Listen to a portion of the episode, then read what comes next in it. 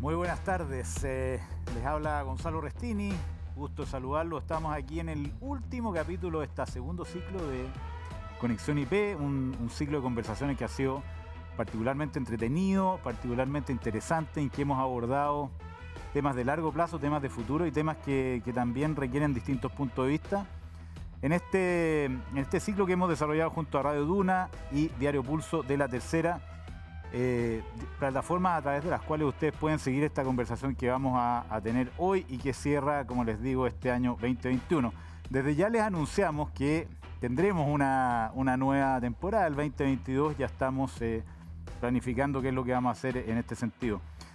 Recuerden que todos los capítulos de esta serie y la anterior están disponibles para que los revisen en internet y en Spotify también. Y que estamos conectados con ustedes a través de las plataformas digitales de Pulso y Duna.cl. Si quieren participar de la conversación, y esa es la idea, pueden hacerlo a través del el Twitter, el Instagram también de arroba conexión IP. Y hoy, como tantas veces en el programa Información Privilegiada de Radio Duna, me acompaña don Fernando Zavala, el eh, Niño Maravilla. ¿Cómo te va, Fernando? Muchas gracias, Gonzalo. Ha sido un placer estar en este segundo ciclo y, y en especial en este, en este último episodio de esta temporada de Conexión IP.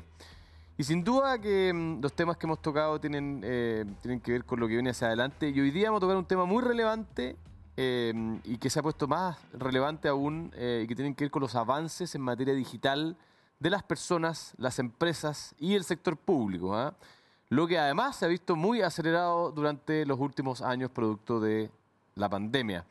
Es por esto que hoy día tocaremos el tema de transformación digital, así que los invito a dialogar, a pensar en grande y a discutir sobre cómo avanza este tema. Presentamos a nuestros invitados, eh, Juan Luis Moreno, gerente de División de Transformación Organizacional de la Asociación Chilena de Seguridad, la ACH. Juan Luis es ingeniero comercial de la Universidad Católica, MBA de la London Business School.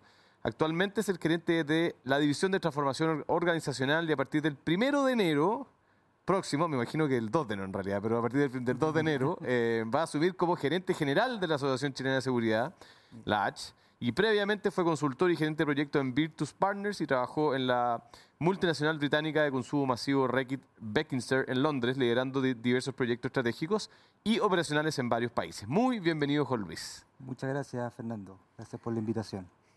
Seguimos entonces con nuestros invitados y, y presentamos a, a, una gran amiga, además, eh, consultora internacional y directora de empresa, Pamela Guidi. ¿Cómo te va, Pamela? Pamela es eh, ingeniero comercial de la Universidad Católica, MBA de UCLA y eh, tiene más de 20 años de experiencia en Latinoamérica, Europa y Chile. Antes, hace poco tiempo atrás, fue subsecretaria de Telecomunicaciones del segundo gobierno del presidente Piñera e hizo 12 licitaciones públicas de gran éxito, incluyendo la primera de 5G en Latinoamérica, que acaparó mucha prensa, hay que decirlo. Y este año fue premiada por, la World, por el World Economic Forum por su destacada trayectoria profesional. ¿Cómo te va, Pamela? Gusto tenerte Muy por bien, acá. Muchas gracias por la invitación.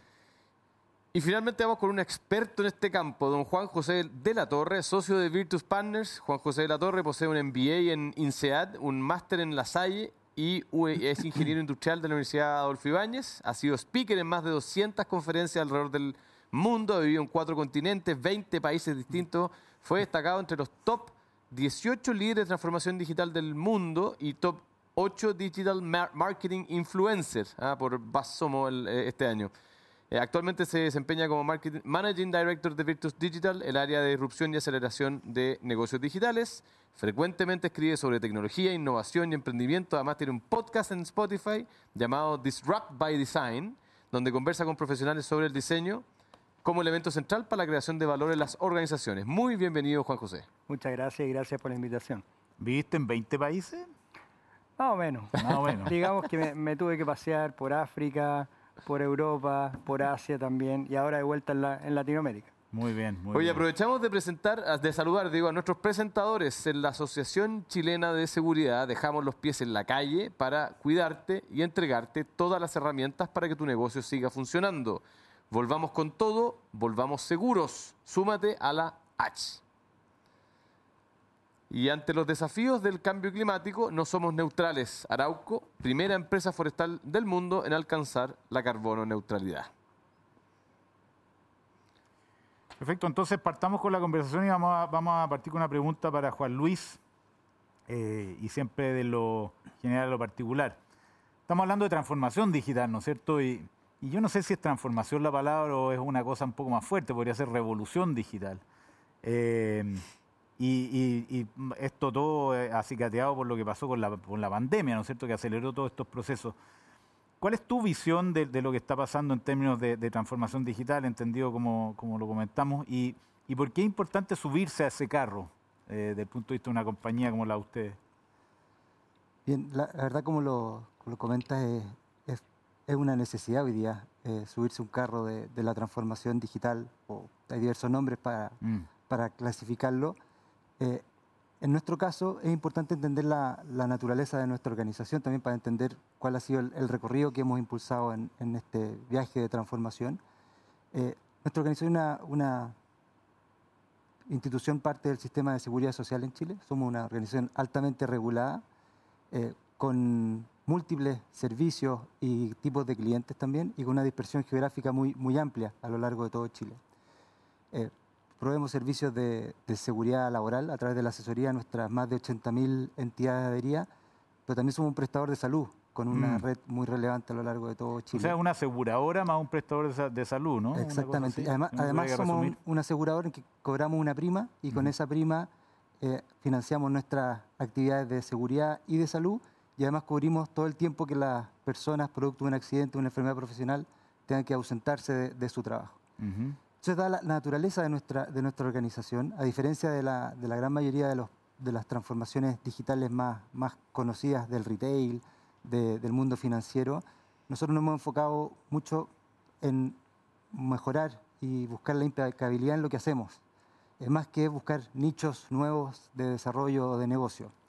Y, en, ese, en ese sentido vemos la, la transformación como un vehículo para avanzar eh, decididamente en proveer mayor seguridad, dar mejores atenciones a nuestro, a nuestro paciente y apoyar la toma de decisiones de nuestro equipo. Nosotros tenemos miles de personas tomando decisiones día a día en el ámbito médico y en el ámbito de seguridad, por lo que, por ejemplo, lo que hemos podido avanzar en, analítica avanzada, apoyando en tiempo real la toma de decisiones de esas personas, nos ha, permitido avanzar de manera relevante en la gestión operacional de la organización. ¿Y algunos proyectos emblemáticos que pudieras contarnos que se han implementado, no sé, en los últimos dos años, que han sido particularmente acelerados en estas industrias que probablemente de, todo el espectro posible deben, deben haber sido las, que, las últimas que se fueron subiendo a, la revolución digital, ¿no? Efectivamente, nosotros hemos, hemos buscado profundizar mucho, como comentaba, la toma de decisión a través de modelos de analítica avanzada. ¿Ya? Nosotros, a través de lo que, los registros que hacen los médicos en nuestros sistemas de, salud, vamos orientando la decisión de ese médico respecto al tratamiento, al reposo, etcétera. Siempre la decisión es de, un profesional de la salud, por supuesto. como un advisor de, temas médicos, incluso. Un advisor de temas médicos que anticipa también cuándo tengo que, por ejemplo, agendarle una próxima atención, qué tipo de exámenes tengo que hacer para apoyar el diagnóstico. Pero insisto, siempre como una recomendación y al final la última palabra la tiene el profesional de la salud que está, que está atendiendo directamente al paciente. Y otros otro, eh, casos emblemáticos han, han, ocurrido en los últimos años muy acelerados por lo que ha pasado en, la industria de la salud.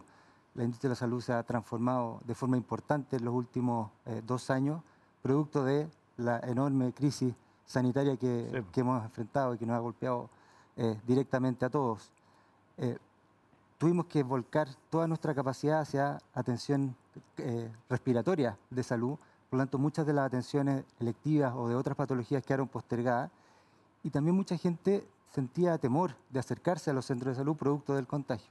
Entonces eso aceleró mucho la, la, relación paciente o prestador-paciente, eh, eh, distanciándolo en el espacio físico. Eh, ya sea por telemedicina directamente o también incluso atenciones asincrónicas. Nosotros, por ejemplo, partimos eh, haciendo una admisión remota.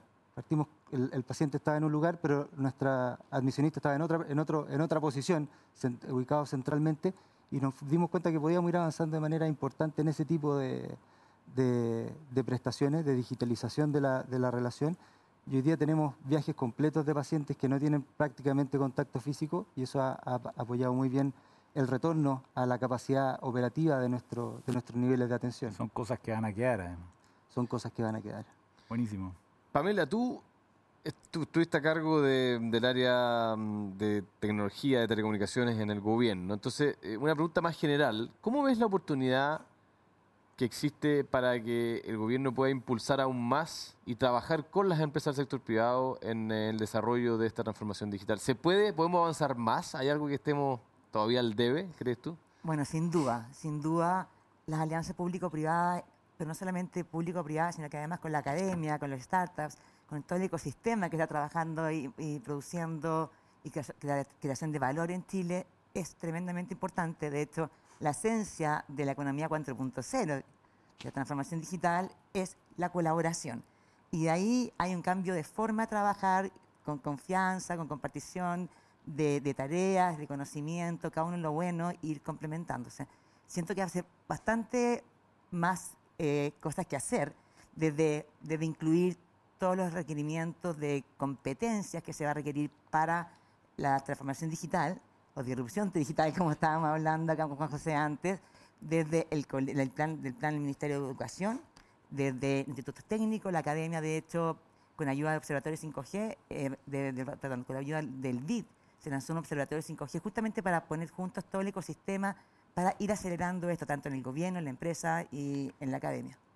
Oye, y, tú ahora estás en un nuevo rol como consultora y me imagino que te ha tocado ya ver experiencia de otros países, además en, tu vida anterior. Entonces, ¿cómo está Chile? ¿Cuál es el diagnóstico que se hace de Chile frente a otros países de la región o el mundo en términos de avance en transformación o disrupción digital? Ya, a mí no me gusta mucho la comparación con Latinoamérica porque creo que es bastante complaciente y... No, pero partamos de ahí. Pues. Estamos mejor que Latinoamérica. Hay, bueno, algunos focos específicos. Eh, eh, Brasil, Colombia hacen cosas bastante interesantes, te diría, desde el punto del gobierno empujando también la empresa privada, la digitalización. Eh, yo sí creo que nos falta tremendamente mucho que empujar. Y hoy día, cuando en el tiempo de la pandemia, sin duda se digitalizó desde la pequeña empresa a la gran empresa, pero fue una cosa para, más de subsistencia operacional.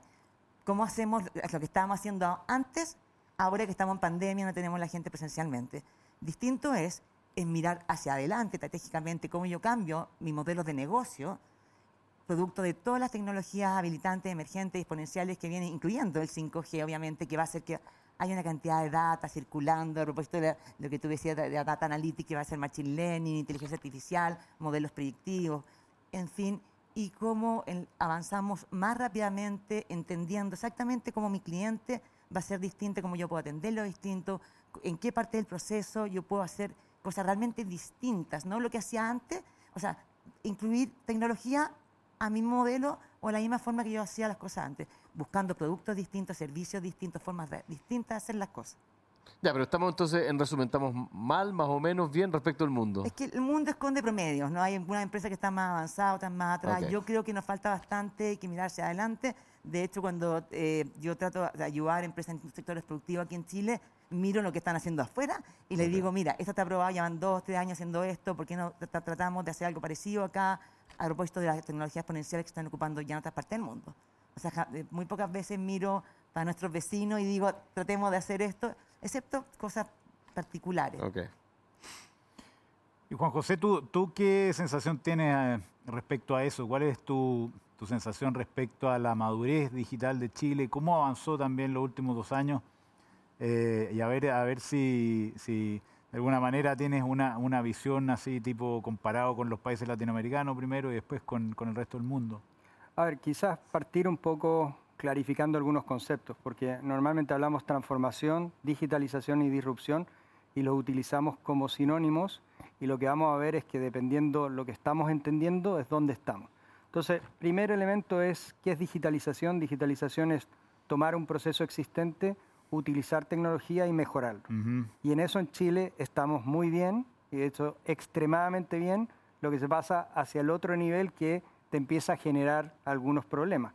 ¿Cuál es el problema de la digitalización? Que es un poco adictivo porque tú inmediatamente cada vez que eficientas un proceso, capturas esos beneficios en el corto plazo y a medida que más eficientas, más empiezas a impactar al cliente hasta que lo empiezas a impactar de manera negativa. Ahora, si miramos transformación... ¿En qué sentido negativo? negativo. O sea, yo empiezo a eficientar un proceso, pensemos en eh, el retail, y estoy enfocado en que el tiempo de espera sea el mínimo posible. Y esa es mi, ese es mi KPI, esa es mi métrica y eso es lo que estoy buscando. Me concentro tanto en hacer que el tiempo de espera sea más corto y es lo que estoy midiendo, que puede que tú vas a la tienda y no encuentras el producto, no te atendieron bien o incluso el parking o las externalidades que se producen, pues hagan que tu experiencia de cliente, que es lo que deberíamos estar midiendo, pues no la estamos midiendo. Entonces, ese enfoque excesivo en digitalización, pues produce una merma en la experiencia del cliente, que es el siguiente foco, es el de transformación. Entonces, si miramos en fase, la primera fase es digitalización, estamos muy bien, hemos digitalizado y deberíamos estar transformando. ¿Qué es transformar? Transformar es, como decía Pamela, mirar hacia el futuro, repensar tu modelo de negocio, repensar cómo te relacionas con proveedores, con tu cliente, con tus partners, cambiar la experiencia del cliente y sobre todo crear plataformas de negocios que se apoyen en datos. O sea, un muy buen ejemplo es lo que estaban comentando ahí en la H, donde se empiezan a tener datos, a partir de esos datos soy capaz de generar una mejor experiencia para el cliente, pero el día de mañana puedo evolucionar mi modelo de negocio y pivotar hacia otros elementos basados en esos datos. Esa segunda etapa, pues estamos bastante mal. Estamos más, bastante más tarde perdón ser menos políticamente correcto, pero estamos bastante más atrasados que algunos de nuestros vecinos, teniendo nosotros una mucha mejor infraestructura para estar más adelante. ¿Quién te parece que lo está haciendo bien ahí? Colombia lo está haciendo muy bien, Brasil lo está haciendo muy bien, incluso Perú, que acabamos de terminar nuestro índice de madurez digital, nos sale dos puntos porcentuales por encima de Chile en grandes empresas, que fue, que fue realmente una, una sorpresa para nosotros. Nosotros salimos muy bien en lo que es startups, que es natural, y eso lo hemos visto un poco en el mercado en el último tiempo, donde nuestras startups han salido un poco al mundo, pero lo que es la gran empresa, lo que es las organizaciones de mediano tamaño, las pymes, las SMIs, o incluso a nivel de gobierno o otras instituciones, pues nos estamos quedando un poquito más atrás. Y ni hablar del tercer, del tercer elemento, o sea, la tercera ola de esta, digitalización, transformación, lo último que viene es disrupción. ¿Y qué es disrupción? Es ya no mirar tu negocio actual y cómo lo voy a evolucionar, sino repensar tus activos de cara a hacer un nuevo negocio, de cara a ir a competir con aquellos disruptores que hablamos siempre, donde las empresas tradicionales tienen muy buenos activos para poder ir a hacer nuevas cosas. Tienen su base cliente, tienen marcas muy potentes, tienen datos, tienen conocimiento y normalmente no los estamos usando para generar nuevos negocios, sino lo estamos usando para seguir digitalizando. Y en ese, en ese aspecto tú sientes que estamos más atrasados aún, comparado con Latinoamérica incluso. Yo creo que vemos muy pocas empresas en Chile dispuestas a generar disrupción. disrupción es algo que eh, tenemos que tratar, tenemos que impulsar y donde normalmente vamos a fallar. O sea, es un proyecto, siempre decimos a nuestro cliente, lo normal es fracasar. Entonces, muy pocas veces los ejecutivos están dispuestos a emprender e iniciar algo sabiendo que es una curva de aprendizaje de fracasos hasta llegar a algo. Normalmente los disruptores no son los incumbentes, sino que son empresas nuevas con modelos de negocio distintos. Exactamente. 100% nativos eh, digitales. Exactamente. Y son esos mismos disruptores los cuales le generan un gran problema a los incumbentes. Hoy por hoy, la media de estadísticas te dice que tres de cada cuatro clientes se cambiarían de sus empresas tradicionales si fuese fácil si hubiese portabilidad, si fuese un clic, si, no hubiese una fricción de salida o de nuevo conocimiento, se cambiarían. Con lo cual lo que vemos es que apenas llega un disruptor a uno de estos mercados, pues genera una gran disrupción. Lo hemos visto en Europa en industrias altamente reguladas como la electricidad, la de agua, etcétera, donde cuando se abrieron esas industrias a la competencia y aparecieron disruptores, pues básicamente el mercado se volvió mucho más líquido y se empezó a producir una, salida de clientes de negocios tradicionales que no se esperaba nadie. Vamos a continuar nuestra entretenida conversación ahora enfocándonos en los desafíos que cada uno de ustedes ve para avanzar, para el siguiente, para llegar a esa etapa de irrupción, de la cual parece que estamos tan lejos como, como se dice. Oye, eh, Juan Luis, ¿cuáles son, crees tú, eh, a ti te ha tocado encabezar un poquito este proceso dentro de la H? ¿Cuáles han sido, cuáles siguen siendo los principales desafíos que han enfrentado ustedes como organización para llevar adelante una estrategia de transformación digital? Bien, eh, desde la perspectiva organizacional, Fernando, yo te diría que puede sonar algo obvio, pero lo más dificultoso, lo que nos ha tomado más tiempo es generar las capacidades dentro de la organización. Y, no solo las capacidades tecnológicas, que son de perogrullo, sino que también esas capacidades análogas y esas capacidades culturales para poder acompañar el proceso de, transformación. Nosotros llevamos mucho tiempo en un proceso de modernización, que le llamamos a la, a la, a la H, eh, en que partimos por lo más higiénico, construir los equipos, eh, instalar modelos de gestión, modelos operacionales, estandarizar la operación a lo largo de todo, de todo Chile. Y sobre esa plataforma es que hemos podido incorporar transformaciones adicionales. Porque, por ejemplo, de, nada nos sirve tener un modelo muy buen predictor de dónde van a ocurrir los accidentes, que es uno de los, de los modelos que hemos desarrollado, si es que no tenemos la capacidad operacional de ir a intervenir esos lugares donde van, a, donde van a producirse y por lo tanto cambiar los destinos que anticipamos en los modelos. Entonces, haber construido esa capacidad fue una, fue una, tarea muy, muy demandante en tiempo y en, esfuerzo, pero que nos ha permitido construir una plataforma de, de capacidades para, sobre ella, impulsar eh, transformaciones adicionales. Y, segundo, la capacidad eh, tecnológica, el conocimiento tecnológico, el talento digital, es un tema que sigue siendo muy, muy, muy desafiante. Hoy día nosotros competimos sin absolutamente ninguna frontera por el talento digital. Son nuestros, nuestros desarrolladores, nuestros ingenieros de datos, nuestros científicos de datos, eh, vienen, de, vienen de Uber, se van a Corner Shop, eh, vienen de Falabella, eh, los contrata Google y trabajan, se van a Estados Unidos o trabajan desde acá para, para otro país.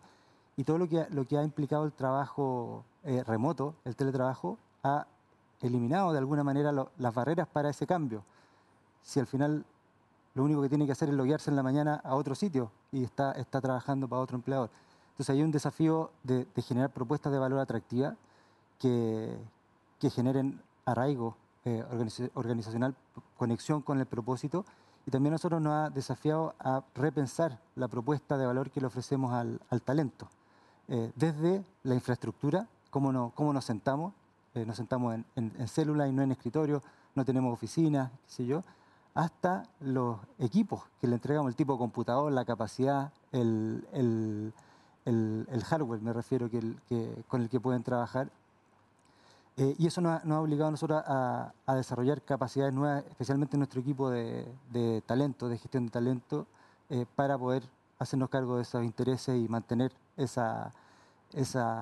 talento y esas capacidades dentro de la organización. Y finalmente hay una capacidad cultural eh, en una organización como la H, que tiene más de 60 años de historia, 9.000 personas trabajando a lo largo de todo Chile, eh, introducir un modelo como el que hablamos recién de admisión digital genera un trastorno, sin duda. Eh, la gente empieza a pensar que se va a quedar sin trabajo o eh, hay muchas personas que han trabajado mucho tiempo de una forma y le estamos pidiendo que se adapten a otro. Lo que se ha llamado, creo que algo limitadamente gestión del cambio, que, apunta solamente a la resistencia y no a acompañar un proceso mucho más integral de, de avance en transformación, requiere ese foco y esa capacidad de una organización de poder transformarse, reinventarse continuamente sin generar un trastorno importante en el, en el, día a día de la organización. Oye, y alguien dijo en este, en este ciclo, hace algunos programas, la transformación digital, conectando con otra cosa, tiene, tiene que tener al usuario en el centro, ¿no es cierto? La experiencia de usuario. Entonces, háblame un poco de eso. ¿Cómo se conecta la experiencia de los usuarios en esta estrategia? ¿Cómo conectan estos dos mundos, uno interno de la empresa, otro es de la propuesta de valor de la, de la compañía hacia afuera? Sí, es, bien importante ese punto que comenta Fernando, porque al final, si es que no hay un usuario que de alguna manera eh, valida, eh, se interesa, eh, acepta lo que tú le estás proponiendo, pocas posibilidades tiene de éxito esa, transformación. Y por lo tanto hay, distintas prácticas ahí. Primero es entender que nos debemos, como organización, una cultura de, servicio hacia afuera, y que no, que no nos miramos lo que queremos hacer adentro, sino que nos movemos en función de lo que nos demandan nuestros principales stakeholders, en este caso pacientes, entidades de adheridas, etc. Eh, y, tenerlo en el centro de, las decisiones y entender qué es lo que, es lo que persiguen, qué es lo que, cuáles son sus expectativas respecto al servicio que nosotros les podemos dar, es crítico en el, en el 0-1 del, del, diseño. Pero también las metodologías de desarrollo y de, y de, y de poner a, disposición de los usuarios las nuevas herramientas, esta metodología conocida como ágil, donde tú vas tempranamente probando, haciendo MVPs, eh, conociendo la percepción y haciendo ajustes en función de eso, te ayuda también a ir calibrando una eventual eh, distorsión en tu captura de las expectativas que tenías del usuario en el momento inicial. Pero al momento que uno pierde esa sintonía, eh, la, transformación se descarrila y se va hacia un, lugar en que probablemente no va a tener eh, muchas posibilidades de, ser exitosa. Una pregunta por curiosidad, tú, mencionabas que tenían 9.000 em, empleados en la, en la ¿Cuántos de esos son del área de tecnología? hoy día? Del área de tecnología son en torno a 200, 150, 200. ¿Y tenía alguna idea cuánto era hace cinco años atrás? No tengo idea. hace cinco años, haber sido 40, 50, y eran muy, muy enfocados en, continuidad operacional. Perfecto. En, administrar los, sistemas, las redes. Que, las cosas y los sistemas, y los sistemas core. Eh, nosotros trabajamos con SAP en ese. Eh, hoy día todo el equipo de transformación digital, todo nuestro equipo de desarrollo, todas nuestras células de analytics son todos nuevos y, se, han, incorporando en los últimos tres, cuatro años, te diría. Bien, bien. Oye, uno de los platos fuertes de la conversación de hoy día era, conversar de 5G y para eso invitamos a, Pamela. Eh, sin duda la interconectividad es lo que permite la explosión de datos y lo que permite todas estas cosas que estamos conversando en términos de transformación digital. Eh, ¿Por qué no nos cuentas un poco, Pamela, en, fácil o nos, nos, refrescas la memoria en términos de qué es 5G, qué permite eh, y, qué, qué, significa para Chile el contar con esta tecnología antes que los demás países de, la región? 5G es la quinta generación de Internet móvil. Me imagino. Pero no es un paso gradual como lo vimos de 3G a 4G. Es un salto realmente importante porque no es lineal en el sentido que no solamente un mejoramiento de más velocidad, menos latencia, sino que además de esas variables hay una mayor cantidad de tráfico de data, mayor cantidad de potencialidades, cosas que pueden ser distintas. Por primera vez va a poder tener una conexión móvil, de internet móvil, como si fuera de fibra óptica. Entonces, las cosas que antes era posible hacer con la calidad, que necesitabas cantidad de throughput, de, de transferencia de datos, velocidad fijo, ahora va a estar moviéndose y eso permite una cantidad de aplicaciones bastante distintas y además va a permitir que no, el ser humano no sea el centro de esta Internet móvil. Antes, en 3G, 4G, era yo que agarraba mi teléfono, te llamaba a ti o llamaba a un computador para tener alguna data. Aquí las cosas van a poder comunicarse entre sí con una gran cantidad de data. Todo, todo va a estar conectado. Por ejemplo, poner un ejemplo, hoy día una antena 4G puedes tener más o menos mil dispositivos en un kilómetro cuadrado conectados con 5G. Va a haber en las bandas más, de, más arriba, que son standalone, en técnica, puedes tener hasta un millón de dispositivos conectados. Imagínate la gran cantidad de data que se va a producir y generar y que va a impulsar el machine learning, deep learning, eh, inteligencia artificial, modelos predictivos y que va a hacer que hagamos todo, todo distinto, va a mejorar nuestra calidad de vida va al principio a producir costo-eficiencia, va al principio el impacto en la economía es que vamos a poder hacer lo mismo, pero de manera más eficiente, a menor costo, después con los mismos insumos, más productivamente, pero después también, y lo más importante es lo que decía Juan José, la disrupción que viene con realmente hacer cosas que hoy día ni siquiera pensamos que estamos haciendo porque esta combinación de tecnología y características técnicas nos permiten hacer cosas distintas. El impacto hay distintos estudios que dicen que en Chile, una vez que está implementada, que va a ser más o menos a mitad del 2023, porque hay una exigencia de licitación que dice que tiene que implementarse en tres de las cuatro bandas licitadas, una cobertura de al menos 90% de la población de Chile en un plazo, plazo máximo de dos años, y eso es, con equidad territorial, es decir, todas las capitales provinciales, todas las capitales regionales, centros productivos. ¿Eso significa 2025 esta tecnología? 2023. 2023 funcionando ya. O sea, va a empezar muy pronto en, las grandes urbes, pero ya a nivel masivo vamos a poder estar viendo 23 y el próximo año ya van a haber más de 100 dispositivos 5G, eh, teléfonos disponibles, que va a ser el primer uso, ¿no? Primero vamos a ocuparlo donde, donde lo ocupamos hoy día, pero en realidad una inversión de 3 mil millones de dólares que está haciendo el esfuerzo la, la, empresa de telecomunicaciones para crear esta infraestructura habilitante de 5G no es para que sigamos hablando por teléfono de una manera quizás eh, con menos, con menos, eh, latencia, eh, es realmente para que trabajemos todos juntos en creación de valor. Y ahí necesitamos innovación y necesitamos líderes que se atrevan a, hacer, a probar, a fallar. Esta cosa no está inventada, no está escrita sobre, sobre piedra. Se necesita, a propósito de la pregunta anterior, que era cuáles las dificultades que tenemos, se necesita que seamos menos conservadores, que nos atrevemos más a fallar, que no tenemos esta cultura del... En Estados Unidos no se castiga tanto el, fracaso, ese aprendizaje, aquí en Chile es como que literalmente es vergüenza. Además de que entendamos y veamos que los líderes de las organizaciones realmente puedan entender esta tecnología y no entregársela al, departamento de IT o al departamento de innovación. Tiene que haber realmente un compromiso desde arriba para poder entender cómo ocupo el 5G, eh, junto con todas las tecnologías exponenciales, eh, para empujar esta nueva creación de valor que se calcula que en Chile va a ser más o menos de 0.5 a 1% del PIB anual. O sea, estamos hablando en 10, 12 años, 15 mil millones de dólares extra. ¿Y cuáles son los sectores que se verían más impactados de acuerdo a la experiencia internacional de los países que están Mira, van a ser todos. Se habla mucho, obviamente, en industria, en energía, en... Minería, por ejemplo. En minería, en, pero, manufactura, en, salud, ni hablar, transporte, eh, gestión de residuos, eh, obviamente entretenimiento. Es verdad que va a ser todo, todo lo que se va a transformar. Juan José, Tú tienes eh, experiencia en el rubro, lo decíamos al principio, blogs, conferencias, en el fondo hay, conocimiento. Cuéntame un poco cómo has visto la evolución de las distintas industrias donde, mm, eh, donde esto se ha generado, esta transformación, en particular respecto a data analytics, porque se ha mencionado la pasada, información, data, no sé qué. ¿Qué, es lo que ha hecho data analytics y cómo los modelos de negocios han ido migrando hacia incorporar esto dentro de su corazón?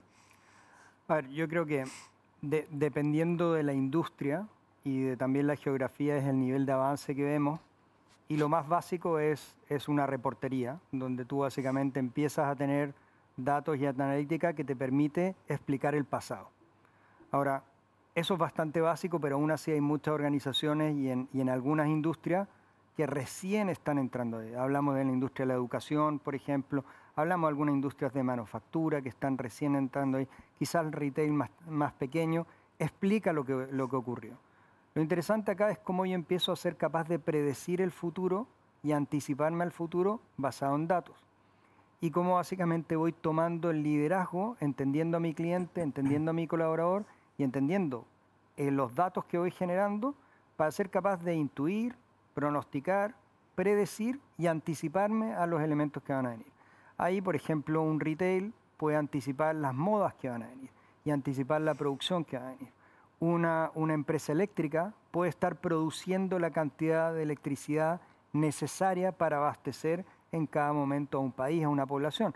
Y ahí haciendo un poco juego con lo que, con lo que decía Pamela, si hablamos del 5G y pensamos 5G más datos, usando ese, ese, ese ejemplo, podemos tener un grid, que es la infraestructura eléctrica inteligente, que nos permita saber en cada segundo cuánto estamos perdiendo, cuánta pérdida tenemos energética, cuánto tenemos que producir, podemos compensar eso con el clima, con, con si hace frío, si hace calor, si hay nubes o no hay nubes, etc. Entonces podemos empezar a enriquecer modelos de datos que nos ayuden a eficientar y hacer mejor, mejor las cosas. ¿Cuál es el fin último de esto? Como decía Pamela también, es una mejor calidad de vida de las personas. Hablamos de la industria financiera, en la medida que yo soy capaz de transparentar más datos, y tenemos, tenemos un ejemplo muy bueno que, hemos hecho en México, donde con un cliente cerca del 85% de los clientes finales de este cliente eran rechazados por su criterio de, crédito, su credit scoring tradicional, que, vendría a ser algo parecido a lo, a lo, que hay aquí, aquí en Chile. Y lo que hicimos fue generar un sistema de enriquecimiento de datos donde te decíamos, mira, ayúdanos a entenderte mejor. No te estamos entendiendo suficientemente bien. Cuéntanos tu perfil de Facebook, cuéntanos con quién estás, sube algunas fotos, etc.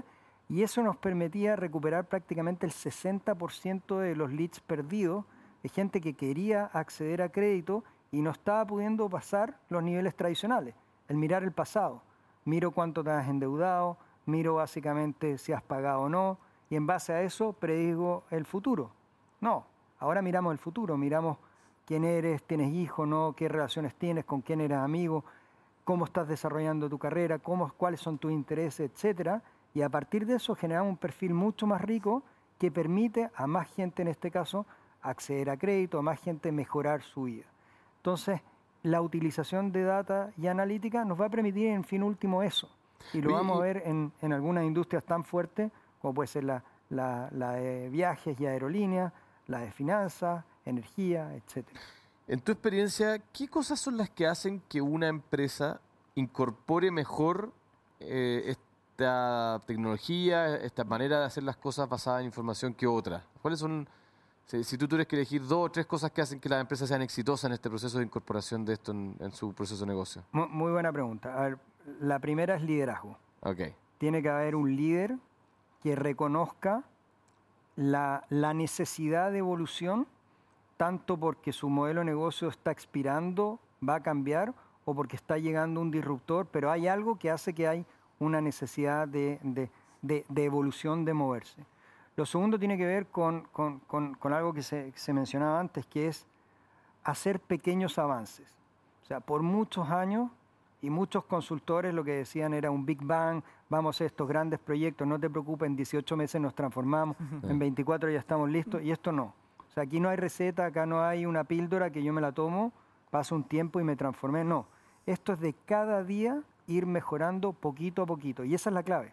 O sea, la clave es ser capaz de ir transformando pequeñas cosas, avanzando, a veces retrocediendo, pero una visión de lo que se llama en, transformación digital tracción. O sea, es, como ir escalando o, ir en una bicicleta, tú vas sintiendo la tracción que vamos moviéndonos hacia adelante. Y el tercero, que también es muy importante, es entender la tecnología como un habilitador y no como el elemento central. La tecnología viene al final. Entonces, nuevamente, por muchos años, los vendors, los que venden los productos, los que venden las licencias, pues han impuesto en sus propios clientes un roadmap de evolución basado en su producto. Y muchas veces se va moviendo ese producto sin que se mueva ni la experiencia del cliente, ni el modelo de negocio, ni ni siquiera los números de la organización. Entonces, ese último elemento que, suena básico, pues te diría la mayoría de las organizaciones lo confunde, tecnología viene al final y viene como un habilitador y no como el elemento central. Liderazgo entonces, tecnología al final y pequeños avances. Pequeños avances, exactamente. En esa lógica, eh, tú, Juan Luis, estás eh, eh, tomando mando en, en, las ads y es muy interesante ver cómo se aplica esta, estas reflexiones que hacía Juan José respecto a, la importancia que tiene la tecnología en, la estrategia hacia adelante y en, la capacidad de implementarla. ¿Qué rol le das tú a la transformación digital dentro de tu visión de, la compañía hacia adelante? Bien, eh, claramente lo que, lo que nosotros hemos progresado como organización, que como comentó muy bien Juan José, ha sido paso a paso, eh, ir montando transformaciones sobre eh, plataformas que han sido transformadas previamente. Ha estado en el último tiempo muy, muy eh, apalancada en nuevas nueva formas de hacer las cosas, nuevas tecnologías que no conocíamos, nuevos modelos, nuevas formas de explotar los datos que antes no, a los que antes no teníamos acceso. Y eso nos ha permitido mantener una, una, una línea con una tendencia equivalente en el proceso de transformación porque a medida que las organizaciones se van sofisticando y van consiguiendo mejores desempeños, el desempeño marginal se, se vuelve más, menos accesible mm. eh, y por lo tanto requiere mucho más eh, innovación, mucho más eh, repensar cómo estamos haciendo las cosas para poder seguir sosteniendo ese, ese avance. nosotros hemos construido un activo en, en la H durante los últimos años que, que hoy día está, estamos pudiendo explotarlo y que apuesto yo eh, tomando el liderazgo de la organización, a seguir apalancando mucho el progreso de la organización en él. Eh, cuando las organizaciones tienen una escala como la que, como la que ha alcanzado la H, y donde, como les comentaba antes, hay miles y miles de personas tomando decisiones todos los días, el avance organizacional eh, masivo ya no depende de los esfuerzos individuales, requiere mucho más, mucho más apoyo, mucho más direccionamiento, mucho más sentido de propósito que debe también estar muy en línea con, con la posibilidad de explotarlo, con nuevas tecnologías, con nuevas formas de hacer las cosas, con eh, una cultura, como comentaba antes, muy abierta a la transformación. Creemos que existen espacios muy importantes para seguir progresando, especialmente en el, mundo de la salud. El mundo de la salud en Chile, eh, que si bien se ha acelerado bastante su progreso en, en transformación digital en el último año forzosamente, todavía está bastante atrás respecto a, otras latitudes, especialmente en el hemisferio, en el hemisferio norte. Y, nuestro, nuestro sentido como, como, organización también está aportarle, en aportarle al, país esas capacidades. Nosotros desarrollamos modelos de, gestión de tratamiento, por ejemplo, de, atención de pacientes, que nos encantaría ponerlo a, disponibilidad, a disposición del, del, sistema público de salud y que ellos puedan también incorporar algunas, algunas de esos aprendizajes y, mejorar así la calidad de vida y la dignidad en la atención de todos los chilenos. Y, en ese sentido, ¿cuál es tu evaluación de, de, uno siempre habla de las cosas nuevas, pero también en organizaciones como la de ustedes hay cosas antiguas que te que representan una carga? Siempre que yo voy a, hacer una atención de salud me llama la atención que están estas niñas con las reglas, con unos bonos, unos papeles que hacen 18 copias, te pasan una, guardan otra en una carpeta son cosas antiguas que son parte de los legados de tecnología que tienen las organizaciones. No sé cuál, cuál ha sido tu experiencia enfrentando eso, que además son difíciles de, desarmar, porque hay, hay estructuras completas que dependen de, esta, de estos sistemas relativamente antiguos. ¿Cómo se interfacea con eso? ¿Cómo se administra? ¿Y cómo se avanza tomando en cuenta que esas son restricciones reales? Sí, son, son restricciones, pero creo que todas esas restricciones o son desafiables. Eh, y, lo, que, lo que uno aprende también en estos procesos es que la, identificación de cómo desafiarlo y cómo mejorarlo muchas veces está en la persona que ejerce ese rol. Sí, la, mayoría de las veces hay resistencia interna, te dicen esto no se puede, ya tratamos. Pero, pero también te dicen, oye, esto, lo podríamos hacer de esta forma distinta, esto no es necesario, esto no lo estamos usando. Eh, pero la, conexión con esa dinámica operacional, el salir a, a terreno, estar con la gente, mirar lo que pasa, entender tus procesos, es fundamental para poder traer eso de vuelta y identificar cómo podemos mejorarlo, cómo podemos desafiarlo, cómo, podemos desanclarnos de, un eventual. Tu cabeza de consultor. ¿ah? Claro, pero, pero esa cabeza de consultor, importante instalarla masivamente en la organización. Nosotros tenemos, por ejemplo, algunos roles en, en, el equipo de Analytics que se llaman translators, traductores. Y en el fondo son profesionales que son bilingües, hablan el idioma del negocio y el idioma, el idioma de los datos y conectan a los ingenieros de datos con lo que está pasando en el, en el shop floor, lo que está pasando en la, en la operación. Y es bien, bien, interesante ese rol porque no solo ellos eh, pueden capturar dónde están esas oportunidades, dónde podemos avanzar en, digitalización, en explotar datos, en capturar datos, etcétera, sino que también son embajadores del área tecnológica para contarle a la organización cuáles son nuestras capacidades. Porque muchas personas hoy día probablemente en Latch no saben la capacidad que tenemos de desarrollar, la capacidad que tenemos de, diseñar modelos, de explotar datos, de automatizar, etc. Entonces esa, esa comunicación, que muchas veces en organizaciones como la nuestra, con redes amplias de mm. operación, se, se, tiende a desconectar, eh, nosotros la forzamos a través de, esto, de estos roles y a través de una, mucha, eh, una muy importante, intensa presencia en, en la operación. Que te ayudan también a fijar las prioridades, porque siempre los recursos son limitados para este Efectivamente. tipo de cosas. Interesante. Pamela, la, mm, bueno, la pandemia sigue todavía, pero en algún minuto esperemos que, baje o se transforme en una cosa con la cual nos acostumbremos a vivir, digamos. Y mm, la pandemia provocó una revolución digital, todos nos pusimos a hacer muchas cosas que no hacíamos antes, eh, hacíamos offline, las empezamos a hacer online. Y me imagino que eso también ustedes lo han visto que provocó un cambio en la empresa. Entonces, ¿qué es lo que va a quedar después de todo esto? de disrupción dramática que tuvimos en los últimos dos años y dónde ves eh, ventajas, desafíos de, lo que, de lo que va a quedar post pandemia en este sentido. Bueno, esto es un continuo, ya no se, no se retrocede, ¿no? El punto es que nos sigamos, eh, que sigamos desarrollándonos a esa tasa tan importante. ¿Pero, tú ves un retroceso? ¿Tú vas a ver, ¿Va a haber un retroceso post pandemia? No, no, yo no ah, creo Mira, lo primero es que para que sigamos avanzando necesitamos que la infraestructura esté en todas partes. Se ha hecho grandes avances cuando partió el gobierno eh, del presidente Piñera, yo no, me pongo el sombrero ya, pero, teníamos 45% de lugares de Chile conectados. Y se crearon al mismo tiempo hospital digital, la factura electrónica, cantidad de cosas, las páginas de servicios públicos de, digitalizados, pero las personas no tenían conectividad para poder enterarse. Para que esto realmente suceda de una manera más rápida, todas las personas, sin excepción, todas las regiones, todas las comunas van a poder tener, infraestructura para que sin, veces nos olvida que la digitalización eh, ocurre desde en la infraestructura. Eso tiene que seguir avanzando y luego va a seguir avanzando la digitalización.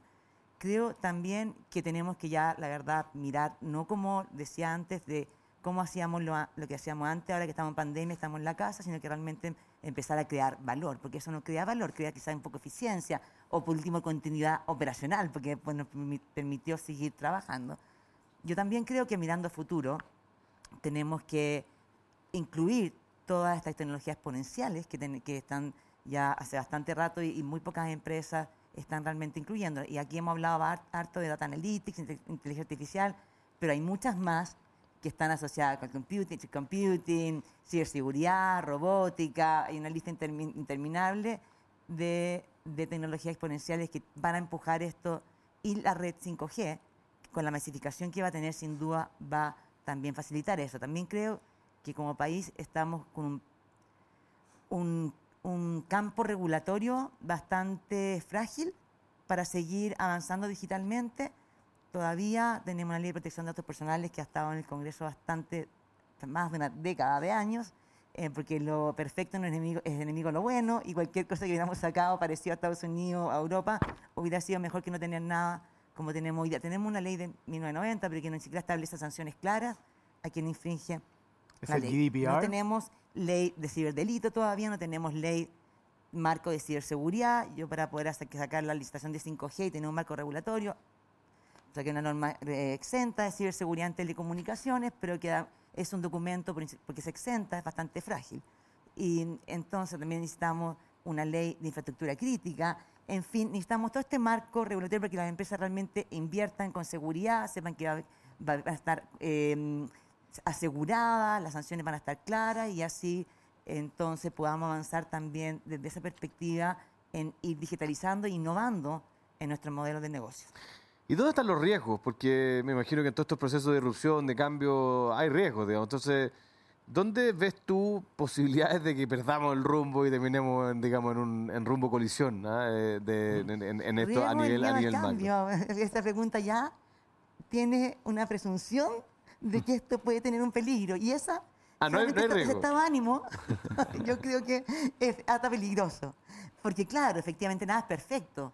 Pero aquí es todo ganancia, si en el fondo no puedes ejecutarse atrás, en el fondo de mirar. No, no, pero me refiero, tú, tú hablabas de. Espejo retrovisor, entonces. Tú hablabas de esta trampa de quedarse pegado, por ejemplo, buscando lo perfecto, enemigo, ese tipo de cosas me refiero. ¿De dónde, dónde pueden haber riesgo en términos de, la, de disminuir la velocidad de cambio? Es lo que decía Juan José, no tratemos de encontrar la perfección y no tenemos un proyecto de dos años con una tecnología que ni siquiera sabemos para qué sirve, pero la implementamos, capacitamos a toda la gente en este nueva RP, eh, lo que sea, y después vemos que, ah, pero en realidad el cliente no lo valoraba, no sirve, no, o sea, eh, creo que también es aprender a trabajar no en silos, creo que la innovación y este cambio de disrupción tiene que estar en todas las áreas, por lo mismo tiene que ser top-down, eh, tiene que haber comprensión desde arriba, pero también una, una urgencia que muy bien relataba Juan José, que tiene que ser realmente no es, un, no, es un nice to have. Sería bueno que en realidad, y si lo hacemos al final de año, vamos a, tener, vamos a celebrar.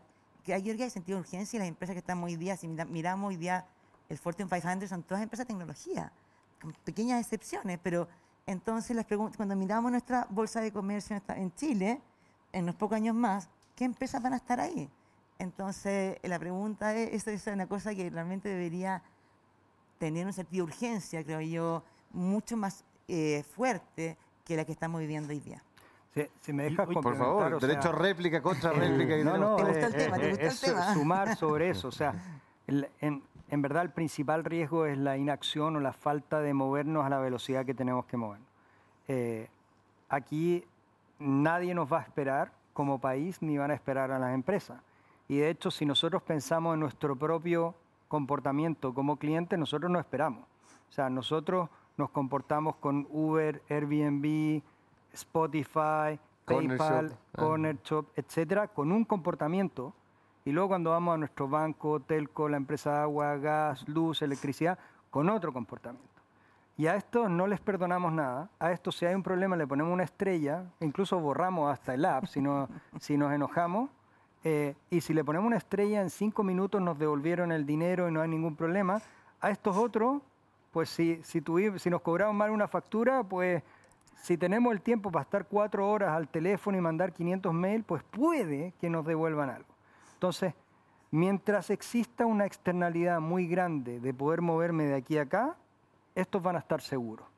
Pero mientras más disrupción empieza a llegar y más empiezan a licuar los mercados y volverse más líquidos, estos que son los incumbentes, pues van a verse más atacados por esto otro. El gran problema es que cuando te llegó una disrupción, no te da el tiempo para, reaccionar. Esto es como si llegó un tsunami y no hemos tomado las, medidas, no hemos estado preparados, no hemos construido una vía de evacuación, no tenemos un plan B, pues ya no llegó, o sea, es, muy tarde. Entonces, el, el riesgo no está en la ejecución, porque la ejecución va a fallar, o sea, tenemos que asumir que vamos a tener que aprender en el camino. El riesgo está precisamente en quedarse complaciente, diciendo hemos crecido mucho, hemos sido muy exitosos, y quedarse un poco en la gloria del pasado, que no va a ser la gloria del futuro. Ahora, mezclando esas dos reflexiones, pues la Pamela mencionaba una serie de, leyes que están eh, en el Congreso, en trámite, en alguna parte, y uno le cuesta entender de que esto se demore tanto, porque son muchas las leyes que tú mencionabas, eh, que, duermen ahí, que no salen, que, sin duda tienen un costo para el país al final, eh, el hecho de no tener ciertas definiciones que, son importantes. Pero por otro lado, también, te escuchaba Juan José, y al final eh, las compañías y las tecnologías tampoco esperan las leyes, sino que normalmente van mucho más rápido que ellos. probablemente un, proyecto que te habría tocado trabajar a ti, Pamela, si hubiese sido otra época, era el de la televisión digital, que fue el típico cuento que aquí se le dio tanta vuelta que al final la televisión digital quedó obsoleta.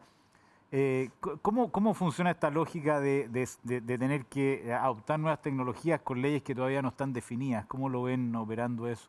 Una pregunta para cualquiera de los dos. O sea, yo, yo te diría, eh, una startup o una empresa que tiene que tener en cuenta en su propuesta de valor el contexto donde se mueve. Y tiene que tener, o sea, no, no podemos ir contra la regulación o estar haciendo algo que, que infrinja una regulación. Ahora, también tenemos que entender que normalmente la regulación viene varios pueblos, como se dice, más atrás, y normalmente la regulación se nutre precisamente de la disrupción. Y, lo que, y lo que no está prohibido está permitido, digamos. Entonces... Ahí, ahí hay una, o sea, yo creo que ahí hay una línea bastante fina y hay que entender mucho el contexto de país y el contexto social en el cual uno se está moviendo. O sea, es distinto cuando uno piensa, por ejemplo, en la naturaleza de un, de un disruptor tipo Uber, Airbnb o alguno de estos, y por qué nació, con cómo evolucionó el modelo de negocio y las implicaciones que eso, que eso trae. Entonces, normalmente cuando llega la regulación es cuando el modelo de negocio ya ha dado varias vueltas, está más maduro y ya empieza a tener ciertos impactos en el ecosistema que tienen que ser regulados. Ahora, si yo me pongo a regular antes que venga el modelo de negocio y estoy regulando en el vacío porque no sé lo que va a venir, pues estoy regulando en el pasado. Entonces, la visión que tiene que tener un, poco desde el punto de vista regulatorio, yo creo que es una visión mucho más de crear ecosistema y crear el mercado que regular mercado. O sea, cuando yo creo ecosistema y creo mercado, el mercado va a florecer, va a evolucionar y lo vemos en los países que están, que están liderando esto, y luego introduzco la regulación como un elemento acelerador de eso mismo. Me gusta mucho la respuesta. Eh, pero eh, efectivamente, eh, o sea, imagínate que un Uber hubiera esperado que hubiera un permiso, una ley que les permitiera operar. todavía... imagínate que hubiesen dicho, bueno, los empleados de Uber tienen que estar afiliados y tienen que pagar ISAP y tienen que pagar todas estas cosas. Rompe la, la visión original del modelo de negocio, que era decir, oye, alguien tiene un activo ocioso y tiene tiempo, ¿por qué no puede poner ese tiempo a trabajar y básicamente ejercer eso? Ahora, cuando ya se desenvuelve y evoluciona y estamos en la cuarta derivada, ahí llega a ser el momento adecuado para regular y básicamente llevar eso a la siguiente ola de evolución del mismo modelo de negocio. Ahora igual también es cierto que por el lado de la, regulación, igual eh, tiene que ir así como la empresa tiene que irse transformando y adaptándose a los nuevos tiempos, también la regulación tiene que tener algún sentido de urgencia también para no adelantarse, pero al menos no aplazar, eh, estacionarse por mucho tiempo, de modo que al final sea un chaleco de fuerza para el emprendimiento y la disrupción que tanto las startups o las empresas grandes quieren implementar. Así que ambos tienen el desafío de adaptarse a este mundo 4.0, cada uno de la perspectiva que les compete. Y, creo que ahí hay un ejemplo muy bueno que mencionaba Pamela, o sea, la, ley de protección de datos digitales, o sea, eso, eso es algo que el día que se termine de regular va a implicar a las organizaciones de este país una inversión y, una, y un cambio de foco de, lo, de, su negocio a regular todo esto, que es volver atrás varios, varios años, porque, porque es algo que, que es básico en, otros en otros mercados y que aquí va a llegar a imponer cierto nivel regulatorio en el cual muy pocas organizaciones van a estar preparadas para adoptarlo. Entonces también la regulación con esta visión más de crear mercado tiene que ir introduciendo gradualmente elementos que lleven el mercado al, al, lugar adecuado. Ahora, para hacer una, una, regulación de ese tipo hay que tener una visión de largo plazo y bastante visión eh, de campo, como para establecer una cosa que vaya más allá de la contingencia, ¿no? que no se ve mucho en, el mundo político. No, y además, pero además con todas las prioridades, nuevamente, esta área de la digitalización tiene que saltar en el, en el mundo de las prioridades. Creo que la, importancia es dramática eh, y por lo mismo también los líderes gubernamentales eh, tienen que priorizar esta área como algo que realmente va a ser fundamental para la calidad de vida de las personas, como decíamos, para también tener equidad de las personas, eh, no que haya pobreza digital por un lado, y también que haya desarrollo económico, que al final todas las, todos, todos los gobiernos, independientes de quienes sean, quieren para poder entregar también niveles de apoyo a la gente que lo necesita. Oye, tengo una pregunta de alguien que no estaba escuchando, yo no entiendo mucho, ¿ah? pero se habla de IPv6, que eh, es una pregunta para ti, Pamela. ¿Qué, ¿Qué, rol juega? Tú hablas de dispositivos conectados, entiendo que este protocolo de, del nuevo IP no está, eh, eh, ¿es relevante? ¿Qué rol juega dentro de esta transformación digital? Sí, por supuesto es relevante, pero es fundamental. Para hacerlo simple, cuando te conectas tienes como unos numeritos y ya los IPv4 están ya ocupados. Están todos ocupados, eso es lo que uno escucha, ya no hay direcciones. Cuando, cuando habían todo el número telefónico y tuvimos que agregar Ese millón de dispositivos conectados un, número extra para poder seguir, ya, esto es lo mismo y obviamente hay que ir em, eh, empujando ahí y el punto es que va a requerir inversión, entonces los gobiernos están tratando de acompañar a esto más que imponerlo de, una también, de modo de que haya un cambio gradual y no una obligación que llegue, que sea binaria. Pero sí, es importante. Es relevante, está bien. Buenísimo, oye, se nos, se nos acabó el tiempo, eh, muy entretenida la conversación, quedaron muchas muchas preguntas del público y, también nuestras, porque en este mundo lleno de datos y, de inteligencia para procesar esos datos, eh, yo creo que los modelos de negocio van a ser definitivamente, van a volar muchos por el aire con esta, con esta capacidad de interconexión que mencionaba la, Pamela, más la capacidad de, transformar eso en modelos, eh, es una cosa alucinante hacia el futuro. Hoy les damos las gracias por, eh, por esta conversación. Gracias a usted. Súper interesante. Y también hay que darle gracias a, nuestros auspiciadores. Eh, así que vamos a pasar a, eso. No sé si me van a dar un video ahí para ir despidiendo. En la Asociación Chilena de Seguridad dejamos los pies en la calle para cuidarte y entregarte todas las herramientas para que tu negocio siga funcionando. Volvamos con todo, volvamos seguros, súmate a la ATS. Me cuesta decirlo. Y ante los desafíos del cambio climático no somos neutrales. Arauco, la primera empresa forestal del mundo en alcanzar la carbono neutralidad. Bueno, agradecemos a nuestros invitados, a nuestros auspiciadores, a todo el público que nos acompañó durante este segundo ciclo. Eh, bueno, tuvimos dos, estuvimos todo el año, ¿eh? tuvimos dos ciclos, así que muchas gracias a todos los que nos acompañaron. Recuerden que en internet, en los sitios web que mencionaba Gonzalo al principio y en Spotify pueden volver a verlos, no se arrepentirán. Nos vemos en 2022. Buenas tardes. Muchas gracias. ¿eh?